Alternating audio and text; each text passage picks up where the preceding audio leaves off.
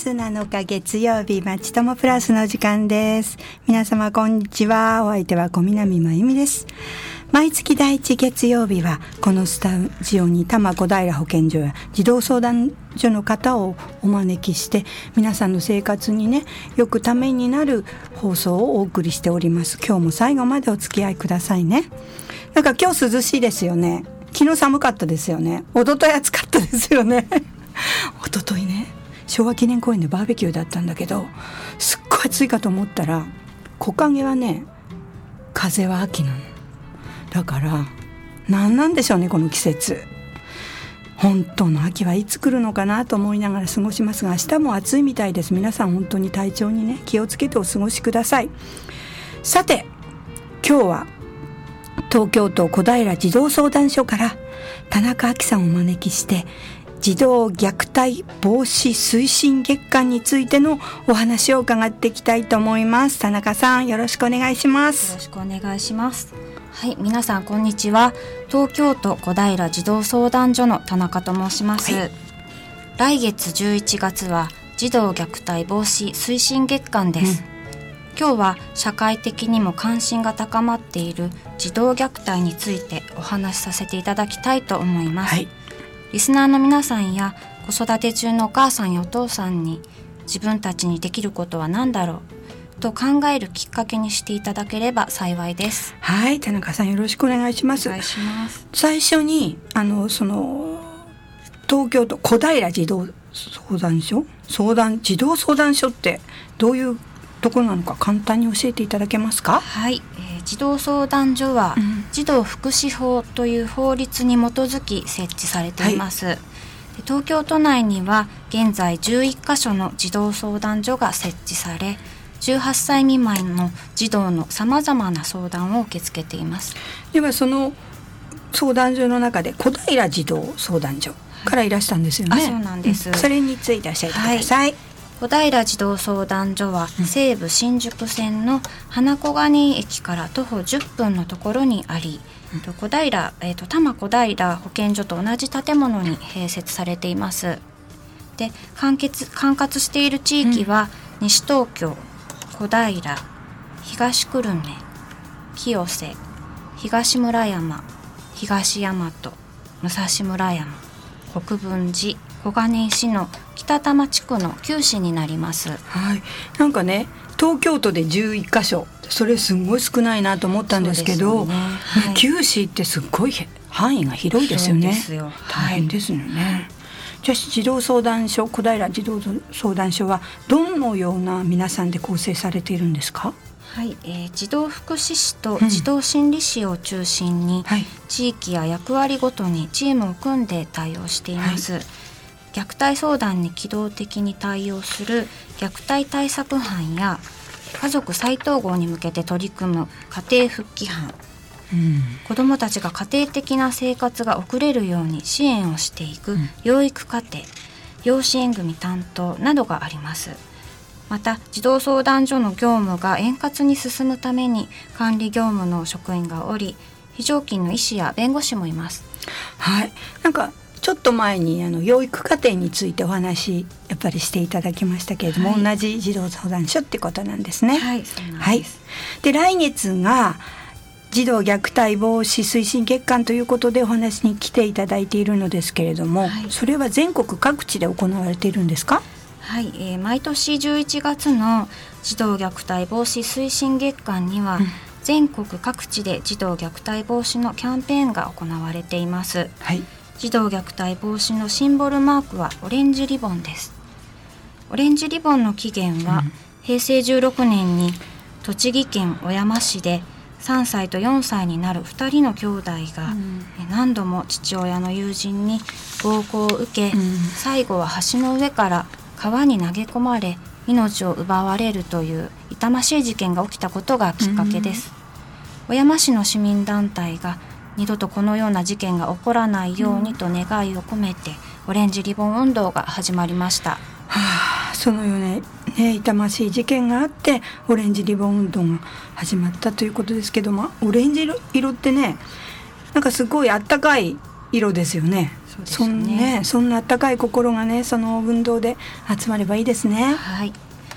はい、今ではその活動が全国に広がり11月が児童虐待防止推進月間と位置づけられ、うん、厚生労働省区市町村市民団体が一体となって全国各地でオレンジリボン児童虐待防止キャンペーンが行われています。はい。キャンペーンということですけど小平児童相談所の管轄の市ではどのようなキャンペーンが予定されてるんでしょうか？はい、えー、小平児童相談所では、期間中併設している多摩小平保健所の1階ロビーに児童虐待防止のためのパネルを展示し、うん、リーフレットや虐待防止の普及活動キャラクターおせっかいくんのグッズなどを配布する予定です、うん、また管轄の九市では子ども家庭支援センターの職員を中心に児童虐待防止キャンペーン活動を行います、はい、例えば、11月9日10日に西東京市の市民祭りや、小平市の産業祭りの会場でリーフレットやおせっかいくんのキャンペーングッズなどを配布しますのでぜひ会場に足を運んでください、うん、その他の市でもキャンペーンが予定されています。詳細については市の広報誌などで確認いただくかお住まいの市にお問い合わせください。はい。今ねおせっかいくんって出たんですけれどもあのキャンペーンのキャラクターですよね、はい、なんかオレンジ色の可愛い巻貝の一番上のこのなんか貝が出るところに丸っこい可愛い顔がポチョンってあるんでね、ね、あるんです。ね、ぜひこれあの持ちたい。可愛いグッズがいろいろあるので、グッズが欲しいなと本当に素直に思うので、皆さん足を運んでみてください。ではすいません。本題っていうか入っていきますけれども、はい、児童虐待について詳しく教えていただけますか？はい、えー、児童虐待は身体的虐待、心理的虐待、ネグレクト性的虐待の4種類に分けられます、はい、身体的虐待は皆さんもお分かりだと思いますが、うん、殴る蹴るなどの暴力を振るうことです、はい、それから子供を家の外に締め出すことも身体的虐待にあたります。あ外に締め出すことも身体的な虐待なんですか？はい。えー、子どもが事件や事故に巻き込まれてしまう可能性もありますので締め出しも虐待にあたります。なるほど。次に心理的虐待とは、はい、子どもの心が傷つくような暴言を言うことです。子どもが言うことを聞かなくてつい怒鳴ってしまうことは子育て中よくあることかもしれませんが お前なんか生まれてこなければよかったなど人格を否定するような言葉は子どもを深く傷つけてしまいます、はい。それから、えー、心理的虐待でとても多いのが、うん、子供の前で夫婦喧嘩をしてしまうケースです夫婦喧嘩をすることもあるとは思いますが子供の前で暴言や暴力が行われたり、うん、それが日常的であったりすると子供に心理的なダメージを与えてしまい発達にも影響が出てくる可能性があります、はあ、夫婦喧嘩ね。します。してました、ね、今は今はなんか漫才みたいな夫婦喧嘩ですけど 昔はね子供の前でもしたことあったような、ありました反省します。配慮が必要ですね、そうなんです。ぜひ配慮をしていただきたいと思います、うん、続いてネグレクトですが、はい、ご飯を食べさせなかったりとか、うん、家の中が極端に不衛生であったり、うん、子供だけで夜間に放置するなど十分に養育をしないことです、うん。生活習慣が身につかず保護者も教育に無関心なため学齢期には不登校になる子も多くいます。はい、はい、で最後に性的虐待ですが、うん。はい、子どもの体に触るなど性的な行為をしたり、うん、子どもを卑猥な映像の被写体にすることなどです。性的虐待は通告件数に占める割合は約1%と少ないんですが、うん。実際にはもっとたくさんの子どもたちが被害に遭っていると考えられています。表に出ないだけなんですね、ね、はい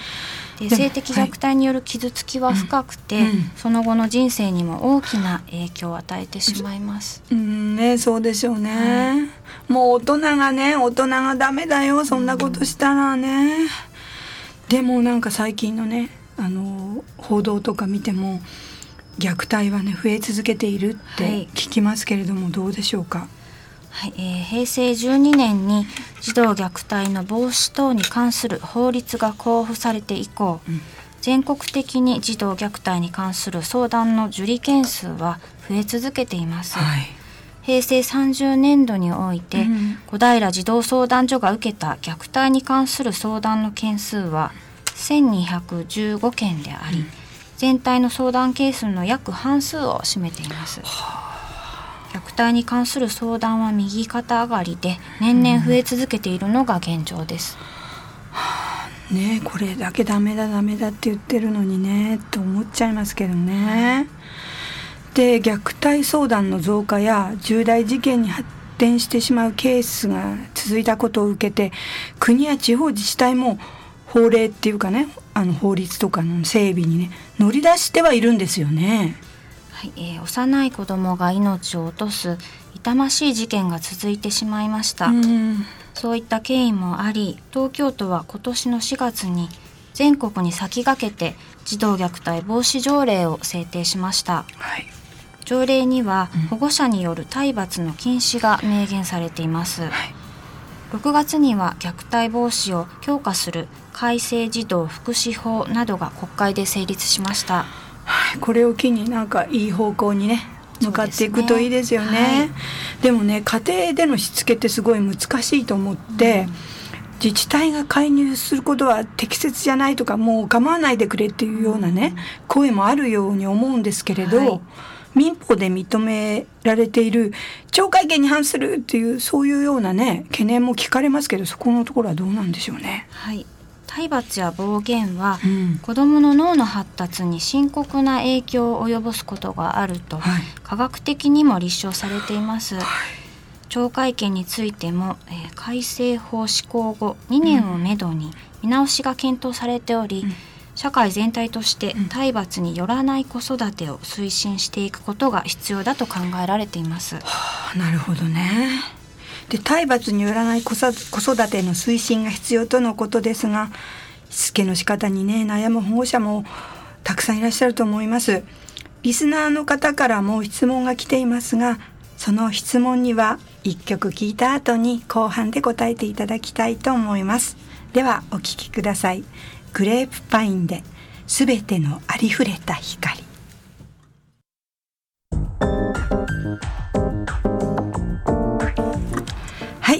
グレープバインで全てのありふれた光お聞きいただきました。ここから後半に入っていきます。田中さんよろしくお願いします。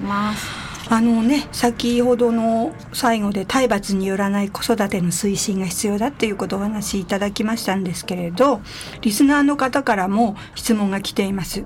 しつけと暴力児童虐待の明確な線引きはどこにあるのでしょうか？難しいと思うんですけど、はい、いかがですか？そうですね。虐待としつけの間には、うん、えー、しっかりと線引きできない曖昧な部分もありますが、うん子供が耐え難い苦痛を感じることや、はい、感情的に子供に対応するようなことがあれば、うん、虐待であると考えるべきだと思います。はい、保護者が子供のためだと考えていても、うん、過剰な教育や厳しいしつけによって子供の心や体の発達が阻害されるほどであれば、はい、あくまで子供の側に立って虐待と判断すべきだと考えます。はいただ多くのケースでは、保護者が子育てに苦労されているという現実がありますので、はい、その気持ちを大事に考えることも大切だと思います。そうですよね。難しいですけどね。でもしつけるっていうことをなんで暴力や暴言に頼ってしまうんでしょうかね。暴力や暴言は恐怖で子どもの行動を抑え込むため、うん、一見即効性があるように見えます。他のしつけの方法ではそれほどすぐに変化を感じられないために保護者にとっては手っ取り早い方法と言えると思います。あ確かにそうかもしれませんよね。子供に分かるまで言い聞かせるっていうのは根気がいりますもんね。はい。でもそうしてしまうと、うん、本当の意味で保護者が伝えたかったことが伝わらず、うん、逆に暴力によるコントロールを学んでしまうので、はい、長い目で見れば逆効果になります。た虐待はエスカレートしてしまう傾向があり深刻な事態になりかねません。はあね、いいね。今虐待はエスカレートしてしまうということでしたけれどこういった質問が来ています。親の側がこのままだと殺してしまうかもしれないと思いながらも虐待虐待を止められないケースがあると聞きました。一体どういうことなのでしょうか？っていう質問なんですけど。はい、虐待と言われるケースであっても、うん、多くの親は初めのうちは子供を何とか良くしたいっていう思いから虐待や暴力に至っています、うん、それがうまくいかない時にエスカレートしその方法が良くないと分かっていても抜け出せなくなるのです、多くの場合親子で孤立をして親は全てを自分で背負ってしまい周囲に SOS が出せない状況にありますなんでそんな状況に陥ってしまうんでしょうか？はい、えー、親自身が適切な養育を受けてきておらずしつけの仕方とか子供への接し方がわからない、など育ちの問題を抱えていたり、うん、仕事や夫婦関係がうまくいかない、はい、経済的な困窮などの現実的な問題に直面しているなど、うん、複数のストレス用紙の相乗効果で膨らんだ怒りが弱い立場にある子どもに向かってしまうと考えられます。都市部では核家族が多く親子の間に入ってくれる大人がいないことも原因と考えられます。そうですよね。昔はねおばあちゃんとかね、はい、近所のおばあちゃんとかいましたもんね。でも今しょうがないいないんだからしょうがないっていうようなことを考えるとそんな状況に陥らないためにはどうしたらいいんでしょう？はい、えー、親子が孤立しないことが大切かと思います、うん諸外国では虐待を未然に防ぐための取り組みとして、乳幼児を抱える親に対し、優しい環境の整備に努め、訪問型の支援事業を強化したり親子サロンの充実など虐待に至る前に親が相談しやすい子育て環境の確立が目指されています東京都の児童虐待防止条例でも、虐待を未然に防止するため妊娠出産子育てと相談しやすい環境の整備と切れ目ない子育て支援について提言しています。はあ、虐待をする前に、はい、親御さんのそのしてしまう気持ちとか、うん、そういうことを周りからこう緩和してあげるっていうかそうですね。そういうことが大事なんですね、はい、怒ってからの対処とかはなんかいろいろ言われてるしそれはニュースになったりするけど、はい。そうじゃなくてその前にその虐待してしまうような状況にパパとかママをあの置かないための社会が必要なのかな。はいそういうことですよね、ね、今日はありがとうございました。今日は児童虐待防止推進月間などのお話を通して児童虐待防止の重要性が本当によくわかりました。ね最後に田中さんに皆さんにメッセージがあれば、はい、一言お願いしたいんですけれど、はい、お願いします、はい、少子化や核家族の増加に伴って、うん、地域のつながりが希薄になる中、うん、子育て中の保護者にとって今の社会は安心して子どもを産み育てていくことが難しい世の中になっています、うん。子育て中のお母さんお父さんの中には家族や地域社会の中で赤ちゃんが育つ様子をほとんど見たことがないまま親になったという方も多くいらっしゃいます。自身の子育てで初めて経験することばかりで戸惑っているというのが実情です、うん、子育てをしている方に出会ったら温かい目で見守ってください。困っている時には手を差し伸べてください。法令整備が進んでもやはり大切なことは身近なところで支援を受けながら誰もが安心して子育てできる環境があるということです。それでも身近なご家庭に心配な状況がありましたら、地域の子ども家庭支援センターや児童相談所にご連絡ください。皆さんからのご連絡を支援の糸口にできるよう力を尽くしてまいります。虐待防止には地域の皆さんの協力が必要です。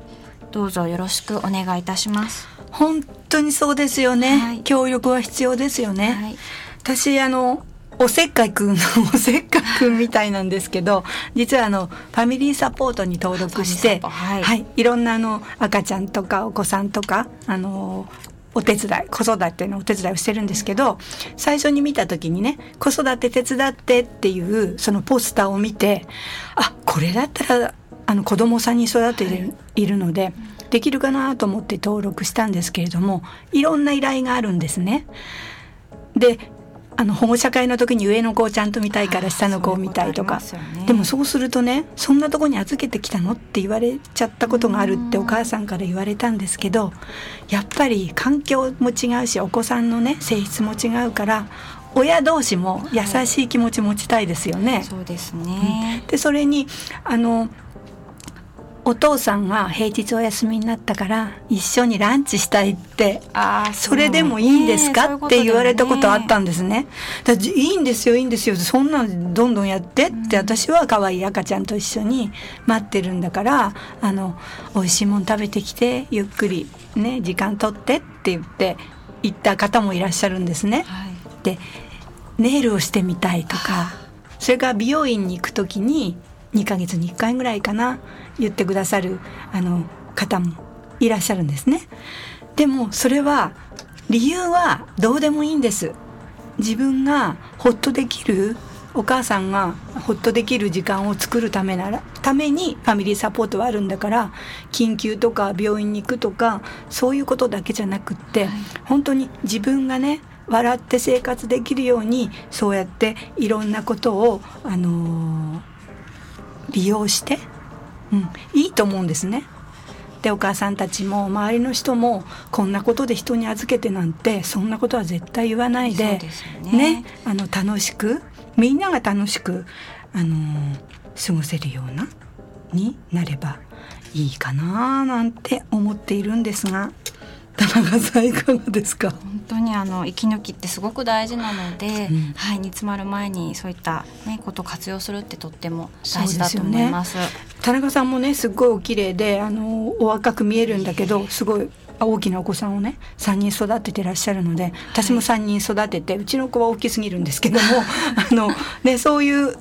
もの同士でね話すとね、はい。うん、やっぱり今一生懸命頑張ってるお母さんたちにねあの笑ってね子育てしてもらいたいですよね。ねはい、本当にあの頑張りすぎないでほしいなって思います。はい本当に田中さん、はい、今日はありがとうございました。ああの私にとってもとってもいい時間だったと思います。はい。多摩小平保健所からのお知らせなんですけれども次回の放送は11月4日にお送りします次回の放送テーマは冬場の食中毒予防です冬場でも食中毒があると皆さんねあの分かってくださいねそして12月の放送テーマ、インフルエンザ予防とエイズ予防月間についての、これはメッセージや質問をお待ちしておりますので、こちらの方に、あの、FM 西東京の方にお寄せください。それではまたあの気温が変わりやすいので皆さん健康に気をつけてお過ごしください。田中さん今日はありがとうございました。ありがとうございました。では最後にこの曲を聴きながら皆さんとお別れしたいと思いますスピッツ。優しいあの子。さよなら。